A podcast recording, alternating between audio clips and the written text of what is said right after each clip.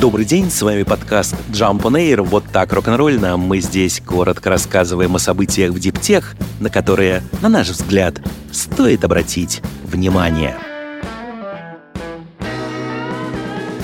Американская компания Our Next Energy One, занимающаяся технологиями хранения энергии, сообщила о создании нового поколения своей литий-железофосфатной LFP батареи для электромобилей Aries 2. Она может стать устойчивой альтернативой эталонной никель-кобальт-марганцевой NCM батареи. Фирма заявляет, что ее разработка получила плотность энергии на 20-30% большую по сравнению с ведущими образцами LFP аккумуляторов и теперь отстает отстает по этому показателю от эталонной батареи NCM всего на 6%. Новость сложно переоценить. Именно из-за более высокой плотности энергии, дающей больший запас хода, большинство машин в США оснащаются аккумуляторами по технологии NCM. Теперь же разница с LFP практически исчезла. One заявляют, что Aries 2 позволит проехать среднему электромобилю на одной зарядке более 560 километров. При этом у новинки остались все преимущества литий-железофосфатных атомных батарей, долговечность, безопасность и несравнимо более высокая доступность компонентов. Как ожидается, производство революционных аккумуляторов начнется в конце 2024 года на заводе One Circle в Мичигане.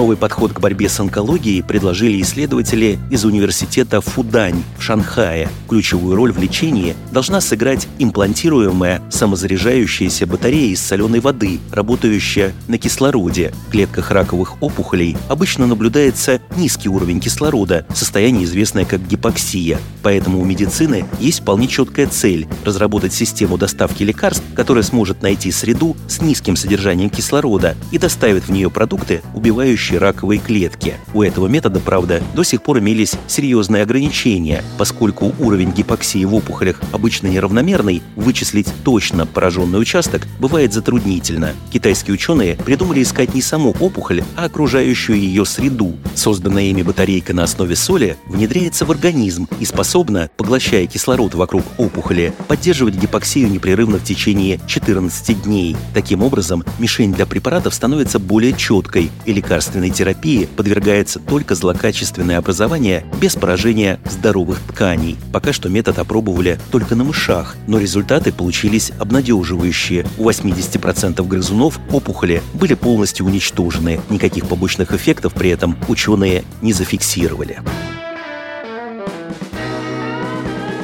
Капот обычной машины немецкие ученые превратили в солнечную панель, как напоминают исследователи из Института систем солнечной энергетики Фраунгофера. В последние годы сразу несколько компаний представили электромобили с фотоэлектрическими элементами, встроенными в крышу. Но это было относительно легко. Крыша является самой простой поверхностью для подобных задач. Теперь же сделан еще один шаг вперед. Панель была встроена в капот из листового металла, самого обычного Volkswagen Polo. Составили ее из более чем 120 элементов. Мы нанесли солнечные элементы на капот, соединили их и тщательно заламинировали пленкой, рассказывают исследователи. Получилась текстурированная структура поверхности, которую можно подобрать под цвет машины с помощью технологии Morpho Color. Вышло очень эстетично. Технологию, в принципе, можно применять и на металлических крышах автомобилей. Исследователи полагают, что их решение, по мере его развития и расширения возможностей, будет привлекать все больше и больше клиентов.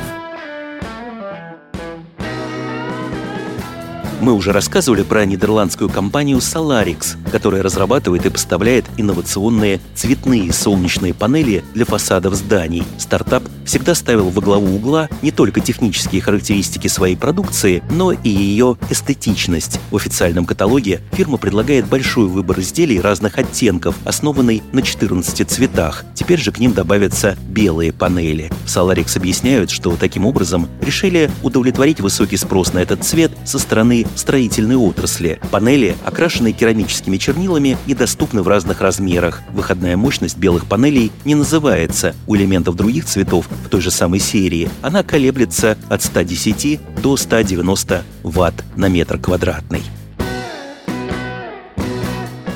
Физики Имперского колледжа Лондона воспроизвели знаменитый двухщелевой опыт Юнга, только на этот раз не в пространстве, а во времени, и смогли подтвердить квантовую природу света. Классический эксперимент британский физик Томас Юнг провел в 1801 году. Он пропускал луч света через ширму с двумя параллельными щелями, удаленными друг от друга на расстояние, примерно равное длине волны света, и обнаружил, что на экране за этой ширмой возникает множество ярких полос света, которые при этом отделены друг от друга темными линиями. Это стало первым свидетельством того, что частицы света, фотоны, ведут себя одновременно и как волна, и как точечные объекты. Теперь же физики провели эксперимент, используя щели во времени. Они смогли достичь этого, пропуская лучи через специально созданный оптический материал 40-нанометровую пленку из оксида индия олова, способный резко за несколько фемтосекунд менять отражающую способность. Материал подсветили терагерцевым лазером под углом 60 градусов к поверхности поверхности пленки, которая на очень короткое время превращалась в зеркало для терагерцевого излучения. Проведенные опыты показали, что и в данном случае луч света расщеплялся на множество полос, только появлялись они не в пространстве, а в цвете излучения, структуре спектра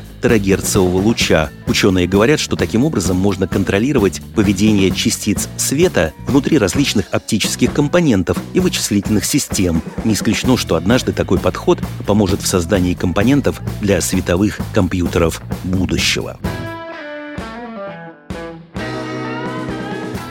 Австралийская судостроительная компания Inket Tasmania начала работу над самым большим в мире электрическим паромом. Судно под названием Inket Hull 096 длиной 130 метров, строится для южноамериканской судоходной компании и с 25 года будет курсировать между Аргентиной и Уругваем. Паром будет изготовлен из алюминия и сможет вмещать 2100 пассажиров и членов экипажа, 225 автомобилей, а также магазин беспошлиной торговли площадью более 2000 квадратных метров. Двигательная установка для судна заказана у финской технологической группы Вертсела. Заказ включает в себя собственную систему управления энергопотреблением, систему преобразования мощности, береговую систему зарядки постоянным током, концентратор постоянного тока, 8 электродвигателей, 8 водяных форсунок и систему управления двигателем. Работать все это будет на батареях Dolphin Next Gen общей емкостью 40 мегаватт-часов, которые поставит норвежская Corvus Energy. Судостроители заявляют, что система накопления энергии у парома будет в 4 раза больше, чем любая, что когда-либо устанавливалась на морском транспорте.